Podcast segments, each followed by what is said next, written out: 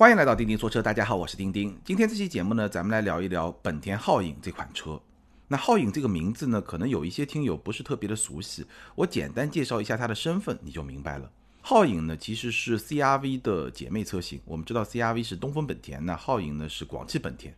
本田南北两家合资公司分别出了一个紧凑级的 SUV。CRV 当然我们非常熟悉了，在市场上已经有非常长的年头了，也是一个网红车型。那皓影呢，是去年底刚刚上市的广汽本田版本的 CRV，你可以这么去理解。那皓影这款车比较出乎我意料之外，或者说让我特别关注的一个重要的现象和原因是什么呢？就是说它的销量表现确实相当相当的不错。二零一九年底刚刚上市的皓影。我们来看一下它二零二零年刚刚过去的三个月它的销量表现：一月份一万两千九百零七辆，二月份七百四十一辆，三月份七千六百十五辆。我说这三个数字你可能没有什么太明显的感觉。我们来对比一下 CRV，就是它那个姐妹车型，多年网红的销量表现：一月份两万一千七百七十六辆，二月份零，三月份两千五百六十辆。那当然你知道了，因为东风本田。大本营是在武汉，所以呢，CRV 的二月的销量和三月的销量都是受到了疫情非常大的影响。那我们可以看它一月的销量，CRV 一月的销量是两万一千七百七十六辆，这个销量水平还是非常正常的一个销量水平，也是在这个级别里面，或者说整个中国 SUV 市场里面一个非常领先的这么一个销量的水平。一月份皓影的销量是一万两千九百零七辆，也就是说基本上达到了 CRV 的百分之六十。这个表现其实已经非常惊人了，因为皓影是一个新的品牌，作为一个新的车型，皓影这两个字在消费者的认知中是一个新的品牌。新品牌刚刚上市那么两三个月，它的销量就能够达到 CRV 的百分之六十，这个表现应该说是相当相当的不错了。其实我们可以想一想啊，就比如说，呃，卡罗拉和雷凌，雷凌刚上来的时候，其实它的销量远远达不到卡罗拉的百分之六十。再比如说 Inspire 和雅阁，就是。同平台或者说两个产品基本上就一样吧，然后呢包装成两个不同的产品，新的那个产品因为它品牌的口碑的这些原因，在短时间内是很难追上原来的那个常年运营的这么一款产品的。我反正看到的这些数字里面，我印象中啊这么多年，皓影和 CRV 这么一对孪生兄弟车或者说孪生姐妹车。皓影在一上市的时候，这个销量的表现应该说是相当不错的，而且呢，有一些客观的原因，对吧？二三月份大家也看到了，因为疫情的一些影响，其实呢，客观上是帮助了皓影进一步的去追赶 CRV，所以这款车它接下来的销量表现，我觉得也是非常可以期待的。那带着这么一个疑问呢？我不久之前就试驾了皓影的 1.5T 的一个四驱的版本，我就是想看一看这个车啊，它跟 CRV 到底有一些什么样的不同，或者说它为什么能够在呃比较短的时间之内就获得一个比较好的销量的表现。毕竟这个名字“皓影”这两个字，其实现在的知名度也没有那么高，对不对？那开下来以后呢，跟大家分享一下我的试驾的感受。首先呢，我们先来聊一聊，就是皓影和 CRV 他们。到底有一些什么样的差别？其实差别是很小的，因为我们知道这种孪生姐妹车或者说孪生兄弟车，它本身三大件啊、平台啊，包括很多配置啊，都是非常接近的。它会刻意的去营造出一些差别，但是呢，这种差别它本质上是一些表面的差别，对吧？可能一些表面的差别、配置的差别或者价格上有一些小的差别。本质上来说还是同一款车，对吧？那为什么皓影能有一个比较好的市场表现呢？那我比较了一下，我开完皓影以后呢，把它跟 CRV 比较了一下，其实这两款车最核心的差别大概就是两条。第一条呢，就是整个外观，这两个车的外观设计是有点不一样的，大家可以去看一下图片。两辆车呈现出来的这种视觉的效果是不太一样的。我个人呢会更加喜欢皓影一点，因为我觉得这辆车它的外观设计更加的精致一点。而 CRV 呢，虽然新一代的 CRV 相比于上一代，它已经是更加偏向城市化、更加偏向时尚化，往这个方向在走了。但是呢，和皓影比起来，皓影确实会更加有时尚感一点。几个设计细节啊，第一呢，就是你去看车灯，整个皓影的车灯呢更加纤细。就更细，然后呢，营造出来的感觉就更加的时尚。这个好像也是最近一段时间的这么一个流行的趋势吧，对吧？你去看宝马的车灯，亮起来的那一部分，这一代比上一代也会更细一点。然后你再去看很多那种贯穿式的尾灯，也都是很细的那些车灯，好像是这几年一个设计上的一个潮流和趋势。那这么一种设计呢，确实会让你觉得好像会更加的时尚一点。而 CRV 的那个设计呢，相对来说会有一点点野性的味道。当然，这个跟 Rav4 是没法比，这个就是 货比货，不同的对比的场景里面，你会有不同的感受。这是第一个细节，大家可以去看。我觉得车灯皓影比 CRV 会更好看一点。然后还有一个设计细节，大家可以注意啊，就是皓影这个车它的车身的下包围是和车身同色的一个下包围，而 CRV 呢是一个黑色的下包围。那这两种下包围呢？产生的这种视觉效果是很明显有不同的。黑色的这种下包围呢，会给你一种越野的感觉。为什么呢？因为通常一些越野车会使用这种黑色的下包围，它在越野的过程中，或者说走烂路的过程中，这种小的磕磕碰碰就不容易伤到车漆。所以呢，长久这种越野车用这种下包围，那么你用了这个下包围呢，就会给人一种有一点点越野的那种味道。其实更明显的是 Rav4。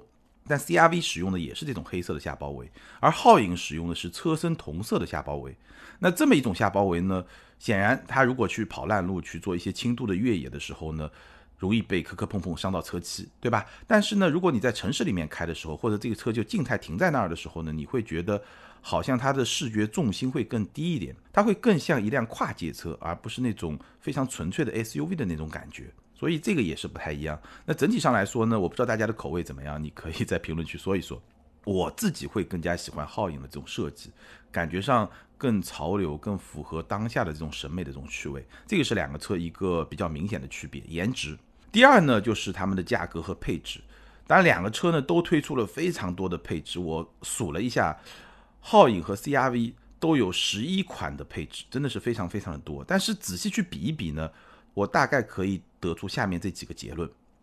首先，整体来说，皓影的价位区间相比 CRV 会更低一点。皓影的 1.5T 是十六万九千八到二十三万五千八，混动是二十万九千八到二十五万两千八。那 CRV 的 1.5T 呢是十六万九千八到二十四万九千八，混动是二十二万一千八到二十七万六千八。大家记不住没有关系，对比一下的结果是什么呢？就是说。1.5T 车型，皓影和 CRV 的入门款都是十六万九千八，都是一样的。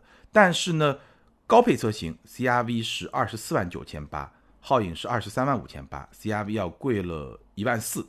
混动，皓影是二十万九千八到二十五万九千八，那 CRV 是二十二万一千八到二十七万六千八。也就是说，混动车型 CRV 的入门款要贵了一万二，然后高配车型要贵了两万四。整个的价格区间，皓影是会更低的，大家记住这个结论就行。然后呢，如果你进一步去对比性价比的话呢，皓影的性价比也会稍微高一点。我记得之前我们聊过一次 CRV，在那期节目里面，我推荐的 CRV 的车型是两驱风尚，1.5T 两驱风尚，也就是二十万三千八。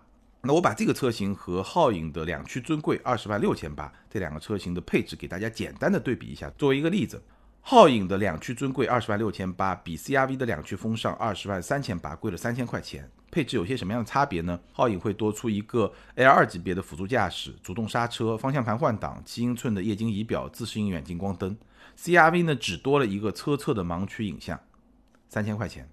所以你会发现，同样价位，皓影的性价比还是会稍微高一点点，高的不多，稍微高一点点。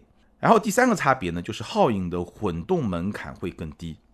皓影的混动入门款，我们刚刚说了是二十万九千八，CRV 是二十二万一千八。混动的入门款，皓影会便宜一万二，但是呢，你仔细去比的话，它们的配置差别不是特别的大，基本上差不多。还有一个区别呢，就是皓影的四驱车型会更少。皓影是一个非常明确的主打两驱的这么一个车款。那 CRV 呢？四驱车型会更多一点。皓影只有两款四驱，其中还包括了一个幻夜版。所谓幻夜版呢，其实就是它上市的过程中一个特别设计的这么一个版本。那除了幻夜版呢，其实皓影只有一款四驱，1.5T 有一款四驱，也就是我试驾的这款车型。混动是没有四驱的。那 CRV 呢是有四款四驱，包括三款 1.5T 的汽油版和一款混动。所以呢，皓影的四驱车型会更少。那么这样一些差别呢？你整体上来看，你会觉得其实皓影它在定价、它在做配置、它在价格区间这些方面的设定来说呢，整体还是给市场带来了一款更加实惠、性价比会稍微高一点点的这么一款车型。这个是皓影在价格和配置上采取的一个策略。这个策略，我觉得对于皓影现阶段能够取得这么一个市场的表现，应该说也是非常非常重要的。当然了，我必须要强调，我上面的分析都是基于官方指导价。如果说考虑到现阶段的终端折扣，那就是另外一码事情。因为现阶段 CRV 基本上有一万多的折扣，而皓影呢是几乎是没有折扣的。所以，如果你今天去买，你会发现 CRV 和皓影的性价比关系跟我刚才说的这么一个关系是不太一样的。但是呢，这个话是两头来说了，对吧？一方面来说，就是皓影它的官价会性价比更高一点。那么如果说半年、一年以后，它的折扣下来以后，它的性价比同样会更高一点，这个是第一。当然了。两款车的不同折扣，大家需要根据当时情况下的具体的市场情况来做选择。那第二点呢，这个也能够解释为什么说皓影新车刚上市还没有什么折扣的时候，有一个还不错的市场表现，因为 CRV 打完折以后，可能跟皓影的性价比也差不多。对吧？大概是这么一个情况，所以我觉得皓影从它和 CRV 的这个对比中，我们可以看到它取得还不错的这么一个市场表现的两个重要的原因，就是第一个，它在外观设计上，我相信还是有很多用户会跟我一样，可能觉得哎这个外观设计还不错。那第二呢，就是它在价格和配置、性价比的这么一个设定上，整体上来说，至少相比 CRV 还是比较有竞争力的。那这个是把皓影和 CRV 这两款车来做对比。那接着呢，我们来聊一聊，就是我试驾了皓影以后，它整体的产品的表现和方方面面的试驾的体验。那这个时候呢，我们就可以把它放到同级更广大的竞争对手里面来做一些对比。首先说皓影，我觉得一个非常明显的在同级里面比较领先或者说比较优势的项目呢，就是它的空间和实用性。我们知道本田对吧，空间大师在这款车上它的表现确实也是不错的。干得非常的不错，皓影从乘坐空间上来说，如果你把它定义为一个紧凑级的 SUV，那它是一个同级非常优秀的一个表现。它的空间表现基本上和一些中型 SUV，比如说大众的探岳啊、途观 L 啊差不多，明显是会比 RAV4 更好的，大概是这么一个空间的表现。但是 CRV 这个两款车在这方面是完全一样的。具体来说呢，我一米七七的身高。后排的腿部空间达到了两拳半，头部空间也有一拳，而且呢，地板几乎是全平的，所以这么一个空间的表现，其实你要坐五位乘客，也就是说前排坐两位，后排坐三位乘客都是完全没有任何问题的，这个空间表现是非常宽裕的。对比一下呢，比如说 Rav4 后排基本上就是两拳空间，会比它小半拳，或者说福特的锐际也是差不多两拳空间，会比它小半拳。那我也试驾了福特的锐际，不久之前，这个咱们呃过段时间也会专门来聊那款车。然后除了说乘坐空间之外呢，它的储物空间也是非常不错的，而且是挺丰富的。前排杯架的左侧有一个专门的手机的槽，就专门放手机，这个形状和大小都差不多，非常的方便。而且它很有意思的一个设计，它的两个杯架高度是可调的，分三档。低、中、高三档可调，所以呢，你如果是不同大小的水瓶、水杯、饮料、咖啡杯，对吧？放起来都是非常的方便。中央扶手箱呢是带一个隔板，而且这个隔板上是有无线充电功能的。当然，我试驾的是一款四驱高配的车型。然后整个中央扶手箱呢，呃，没有汉兰达那么夸张，但是呢也还不小，所以整个的储物空间还不错。车门板上的空间倒是比较正常，没有特别大，但也不算小。后备箱的空间也是比较大的，而且后备箱的设计也是比较人性化的。它的后备箱有一个隔板，这个隔板呢可以放到上层，也可以放到下层，两层之间差不多有五公分左右的这么一个高低差，所以呢使用起来呢这个灵活性还是 OK 的。那如果你把它放到下层，这个空间会更大一点；如果你把它放到上层呢，再把后排的座椅放倒以后呢，它就是一个全平的空间，所以。后备箱无论是空间的绝对的大小，还是说使用的这种人性化的程度，我觉得都是做的相当相当不错的。空间和实用性确实是皓影也好，CRV 也好，在同级里面一个比较明显的一个优势。我刚刚说了，它基本上是跟探岳啊、途观 L 这种我们通常分类为中型 SUV 的这些产品是相当的，是这么一个水平的表现。好，接着来说一说它的动力和驾驶的感受。那我试驾的这款车呢，是 1.5T 的四驱高配，193马力，官方给出的百公里加速是9秒9。这个车呢，我们先说动力啊，动力的表现呢，我觉得分两句话来说。第一句话呢，就是说，作为一款买菜车，它的动力是完全够用的，而且这个 1.5T 相比于比如说 RAV4 的2.0自吸，或者说奇骏的2.0自吸呢，动力还是有优势的。那这是第一句话。第二句话呢？但是你不要对这辆车它的爆发力、动力的爆发力有任何的期待。这个 1.5T 虽然也是 1.5T，但是它跟思域的那个 1.5T 放到思域上那种爆发力完全是两个层次，就不能比。所以呢，大概就是这么一个动力的水平，大家应该能够理解。那具体的体验呢，这款车它的中低速下。动力的响应是比较积极的，这个跟它的动力调教有关系呢。但是这个积极呢，又不会让你有一种窜的感觉，又不会像轩逸那样有一点窜的感觉，不会有。所以整个中低速的动力调教是非常不错的，而且整体的动力输出是相当顺畅的。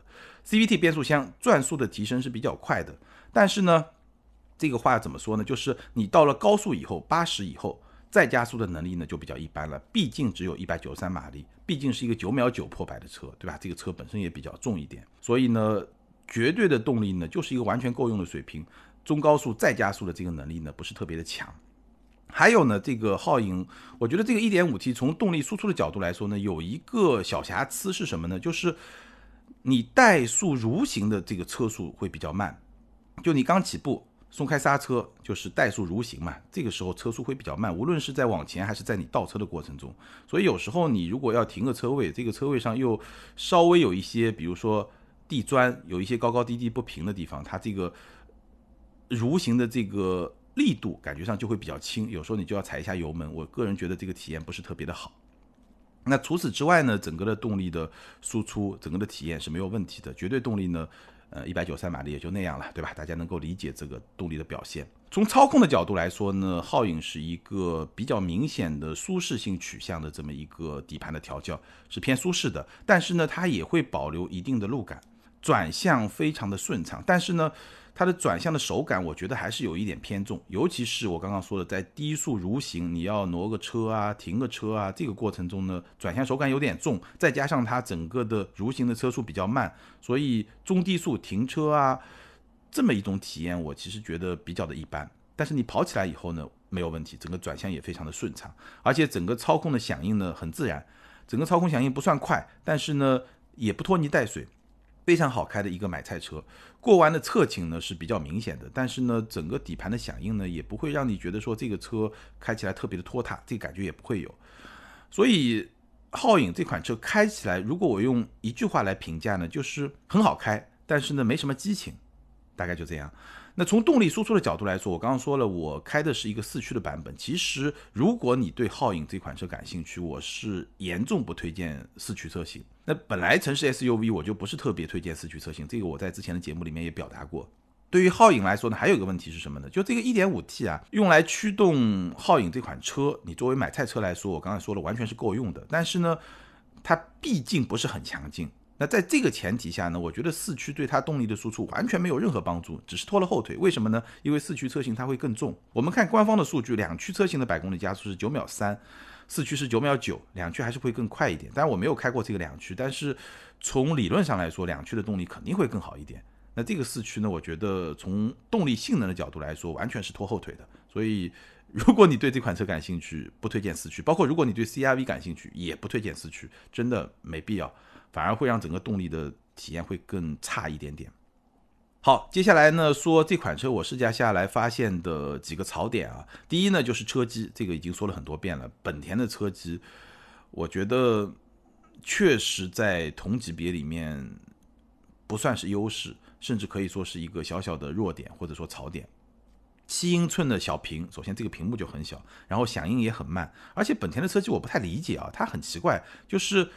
它的一个主页面，你左右滑，你能够滑四屏还是五屏，就很多屏。但是呢，除了最右面那个屏幕上是有东西的，然后倒数第二个屏幕上也会有一个图标，前面那个两三个屏都是空白屏。我不知道为什么要那么多屏，是告诉你可以装很多 APP 吗？但是它好像也没有很方便的这方面的功能，不太理解。七英寸的小屏，响应也是比较慢的，而且功能呢也不是特别的多。当然好的呢也有，比如说现在它有一个车机版的高德导航。这个还是很实用的，对吧？高德导航的车机版比我们之前用的那些导航那简直是好太多了，这个还不错。然后呢，它也支持喜马拉雅，哎，这些功能是 OK 的。但整体上来说呢，功能不是很多，而且体验也不是很好。高配车型呢，匹配了一个三百六十度的全景影像，当然也有倒车影像。那本身这个功能呢还是不错的，但是呢，这个影像的清晰度还是不够高，而且呢，这个屏幕又比较小，所以呢。还是使用体验上会打一些折扣。所以这个车机呢，整体上来说，我觉得可以说是皓影这款车一个比较明显的槽点，或者也可以说是唯一明显的槽点。其实这款车整个的产品力还是很均衡的，车技是一个槽点。那第二个比较明显的槽点呢，也是老生常谈的，就 NVH。皓影的隔音水平真的非常的一般，我不能说特别糟糕，但真的不是特别的好。跑起来以后，这个发动机转速上去以后，这个发动机噪音是比较明显的，然后高速的风噪也是比较明显的。但这个是从噪音源的角度来说，那另外一方面呢，就它本身这个车厢的隔音就不是很好。所以呢，最后的体验就不是特别的好，这是它第二个槽点。那我还发现了第三个槽点啊，这个呢可能对你实际的使用的车辆呢没有什么太大的关系，但是一旦你注意到了以后呢，你 我觉得这个心情可能会不太好。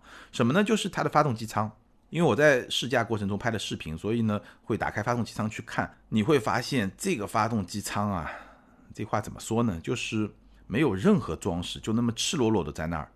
整个发动机舱，你透过发动机舱，你能看到非常多的、非常大面积的地面。然后呢，所有的零部件都是那种赤裸裸，没有任何装饰，也没有任何包裹的，就在那儿。我觉得这个体验真的怎么说呢？真的不太好。皓影这款车呢，其实它的内饰我刚刚可能没有提到，就它的内饰的做工。真的做的是非常不错，至少我试驾这款高配车型做的非常的不错，大量的软性的材料，然后呢用了非常多的皮革，尤其是跟身体接触的那些部分用了非常多的皮革，包括说比较高质量的一些皮革，整个座椅的这个皮革质量是比较高的。然后呢，它的这个包裹方向盘的这个皮革质量也是比较高的，甚至我稍微说的夸张一点点啊，就有一点点像那种我们有时候奢侈品的那种包包的那种皮革的那种质感，手感是非常好的。但是呢。但是呢，你打开这个发动机舱，你的感觉是什么呢？就是你看得见的地方，它给你做的非常好，你摸上去这种触感啊、手感非常的出色。但是你看不见的地方，哇，我觉得是可以用简陋来形容的。这个发动机舱真的可能对你的使用没有太大的影响，但是你看到了以后，我觉得真的是不配值得上这么一款二十多万的车。我就说吧，这个发动机舱的感觉啊，跟我十多年前买的那辆飞度是。一模一样，没有任何区别的。同样是一点五的发动机，当然它多了一个涡轮了，但是这个一点五 T 本身体积也很小，所以在整个发动机舱里面空空荡荡，边上全是空的，这个体验真的不太好。所以，那还是那句老话了，任何一款车，对吧？它一定有好的，有不好的。皓影这款车，它把很多的成本都花在了，比如说车内的内饰，对吧？这些材质、这些质感，包括说打造空间，对吧？三大件的这种整体的体验。这些我觉得做的都是不错的，但是在有些地方吧，这个也没有办法，所以我觉得这个也是它一个槽点吧。然后最后我们来说一说这款车，那它到底值不值得买呢？从几个维度来说，首先说，呃，如果说你要买皓影，我会推荐的配置呢，汽油版的话，1.5T 车型是十九万六千八和二十万六千八的这两款，也就是两驱的中配和高配。具体配置我就不展开来说了，你可以自己去参考一下。这两款我觉得从配置啊，从性价比各方面来说还不错。十九万六千八和二十万六千八两款混动呢，我会推荐二十二万九千八的次低配。虽然说它的低配，对吧？入门的门槛比较低，但是配置呢也不是特别的高。这个配置的做法其实跟雅阁的混动有点像，所以呢我不会推荐。但同样，CRV 的混动的最低配我也不会推荐，因为那个配置也是比较低的。所以我会推荐次低配二十二万九千八。那首先说，如果你对这款车感兴趣，那我会推荐这三个配置吧，两款汽油，一款混动。那第二个层面上来说呢，皓影和 CRV 怎么来选呢？首先是颜值，你。觉得皓影顺眼还是 CRV 顺眼？我觉得这个是选择的一个非常非常重要的标准。第二呢，性价比。那这个时候你要选皓影还是 CRV？这个时候的性价比呢，我们就必须要用终端价来衡量。那如果说考虑到终端价的话，其实现阶段我觉得两款车的性价比差不多，甚至 CRV 可能还能反超一点点。因为虽然从官价的角度来说，皓影的性价比会更高一点，但是现在 CRV 在终端有一万多的优惠。算上去以后呢，两款车的性价比差不多，可能 CRV 还会反而要稍微高一点点。所以如果你真的看上皓影的话，我觉得还是可以等一等，因为 CRV 皓影对吧？我们先不说外战，就这个内战一定会在一段时间之后把皓影的终端也打出一些折扣来，这个是一点疑问都没有的。所以如果你真的看得上皓影的话，我觉得可以等一等。那颜值性价比这个是要比的两个最核心的因素。第三个因素呢？嗯，不是特别重要，但是你可以考虑一下。如果说前面两点你都不是特别在意，你觉得差不多的话，那你可以考虑一下你购买的这个便利程度，对吧？你是距离广本的 4S 店更近一点呢，还是东本的 4S 店更近一点？这个我觉得也可以考虑一下。那最后一个因素呢，其实以前我聊到这些孪生兄弟车型或者姐妹车型的时候不会提，但是现在呢，我建议你还是可以适当的关注一下，就是两款车型的中保研的碰撞的成绩，因为我们确实发现。比如说像雅阁和 Inspire，就是同一个平台、同一款车型包装成两个不同版本以后，它可能在国内国产以后，它的有一部分的标准会不太一样，导致它的碰撞成绩会不太一样。那我们知道 CRV 是一个全球车型，而皓影呢是中国的这么一个版本。那如果说你特别担心这方面的问题的话，那我觉得你也可以适度的关注一下。当然了，碰撞成绩也不是你选车的唯一的理由，这个呢，你可以自己去权衡。所以选皓影和 CRV 呢，我觉得最核心还是考虑两个因素，第一个就颜值，你更看得上哪款车；再有呢就是它的性价比，结合终端价格以后的性价比。那 CRV 呢，现在终端已经有优惠了，所以可能你入手会心理障碍更小一点。皓影呢，我觉得还是可以等一等。最后呢，整体上来说，我怎么来评价皓影这款车呢？我觉得皓影整体上来说呢，还是一款。产品力相当均衡的买菜级的 SUV，这个里面有几个关键词啊。第一呢，它是一个买菜级的 SUV，所以呢，这辆车吧，我觉得可能跟本田的很多车型不太一样。你真的要说它是买发动机送车呢，我至少不能完全的认同。虽然说它的发动机确实不错，它的三大件确实不错，但是皓影能够卖得好，还有非常重要的几个点，比如说它的颜值，包括说它内饰的质感，这些部分都是很重要的。所以我并不认为它是一个简单的卖发动机送车。它还是一个比较均衡的这么一个产品力，当然了，它是一个买菜级的 SUV，所以呢，你也别对它的这个动力啊、性能啊、操控啊有太多的期待，就轻轻松松很好开的这么一辆 SUV，大概是这么一款车。但是呢，我还是要强调一下，今天在市场终端，在几乎没有折扣的前提下，皓影的性价比应该说是一般。虽然它的官价的层面上性价比还 OK，但是呢，这个。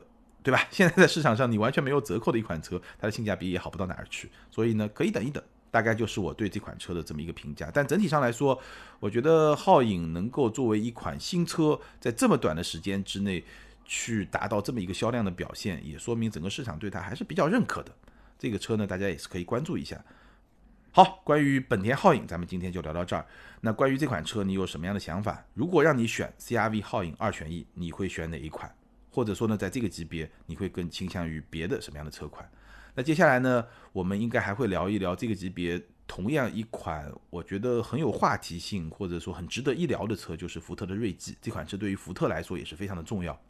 你对福特锐际如果有什么样的问题呢，也可以在评论区提问，我会在聊福特锐际的那期节目里面呢，挑选一些有代表性的问题呢，一并就在节目里面聊了。好吧，那今天呢，咱们就聊到这儿。接下来呢，我们来看一看上期节目的听友留言。上期节目咱们聊的是二十到三十万的轿车怎么来选，ID 是没名字那个。他说，钉钉选车系列真的不错，能帮助到很多车友。钉钉聊的都是主流的比较多，我分享一下自己的奇葩选车经历，也是从二十到三十万轿车起，从国产到豪华。一九年四月开始等零三加，一直等到上市发布抢购，历经曲折，终于拿到名额。等交车却一拖再拖，终于在等待数月后，在一九年的十月放弃了等待，在基本没优惠的情况下提了三二五标轴的顶配，现在用了半年又心水零三加了，想搞个二手，哎，选车难啊。这位听友啊，一听就是一个非常感兴趣买车的这么一个用户，因为你选零三加就很感性，你用一个完全没有折扣的价格去买了新款的三二五标轴的顶配，也是一个很感性的选择。那现在又心水零三加了，我给你几个评论啊。第一呢，就是说很多时候啊，你取不到的就是最好的，对吧？这个道理呢，大家都懂。那第二呢？当然，你选择很感性，但是呢，从理性的角度来说呢，我可以给你一些建议啊。就零三加这个车，我不知道你生活在什么地方，因为我之前拍过零三加的视频，咱们在节目里面也专门聊过。我当时是在上海，通过一个租车的平台租到了这个车，所以我的建议是什么呢？如果说你有机会租到这个车，我觉得零三加你可以租来开个一个礼拜或者两个礼拜，你体验一下是不是你真正想要的那种味道。因为我觉得零三加是一个非常有味道的车，是一款非常有味道的车。但是不同的用户呢，可能对它会有不同的感受。比如说像我这样，我觉得这个车我借来开一两个礼拜刚刚好。但是你让我买，我大概还是不会买，因为它日常开起来确实有点吵。但是呢，有些可能比我年轻十岁，或者说十年前的我、十五年前的我，可能就会对这款车会比较感兴趣。所以呢，呃，理性的角度，如果你有这个条件，你可以这样去做。这个建议呢，其实也会提供给我们很多别的车友，因为我们现在市场上确实会有一些比较好的渠道，能够让你去接触到一些还比较新的车。用租赁的这种方式，或者说共享的这种方式，那如果说你有这个机会，这款车你正好想要买，你去借来开个一个礼拜，我觉得对你的选车决策是有很大帮助的。因为毕竟你到 4S 店去试驾就是那么十分钟、十五分钟，别说是你了，就是我去试驾，我可能也没有办法说很好的去给这个车把好脉，对吧？所以如果有这么一些条件的话，其实是一个比较好的在下决心选择之前一个体验的这么一个机会，给大家一个建议。下一位听友包帅。这位听友他说：“丁丁，关于合资和豪华的选择，我肯定选豪华。首先，三十这个价位，大部分豪华 B 级轿车都够得上了。其次，安全性也是我买车的一个顾虑。豪华品牌的安全性不说有多好，但一定不会太差。写在最后，既然都到了三十的预算了，车的属性远不是代步工具这么简单。但我说的是普通家庭的主要用车场景，豪华品牌能带给你的虚荣心满足感，远比车内配置带给你的舒适度来得更香。所以，只要预算范围内往上够一够，买完才不会后悔。”说的很好，这条评论应该也是说出了咱们很多听友的心声，也是今天中国市场的这么一个现实。好，感谢所有听友的留言，也欢迎这两位听友把你们联系方式通过个人微信号全拼的钉钉小马甲留给我。你们将获得的是由途虎养车网赞助的 Wilson 微送超强镀金系列汽车漆面镀金，价值一千两百九十九元。这是一款日本原装进口的漆面镀金。镀金以后呢，可以在漆面形成六 H 硬度的镀金层，有效保护车漆不受腐蚀，也能预防褪色、抵抗划痕，保持的时效在一年左右。而且呢，可以在全国的途虎线下店免费施工。具体的领奖方法呢，可以参考咱们每期节目的简介。好，更多精彩内容，欢迎关注我们的微信公众号“钉钉说车”，在那里你可以看到我们越来越多的视频节目。你也可以在汽车之家、B 站、今日头条这些大平台上看到我们的视频节目，或者你可以关注我们的抖音号“钉钉说车”，看到我们的短视频的节目。好，感谢大家的支持和陪伴，咱们今天就聊到这儿，下回接着聊，拜拜。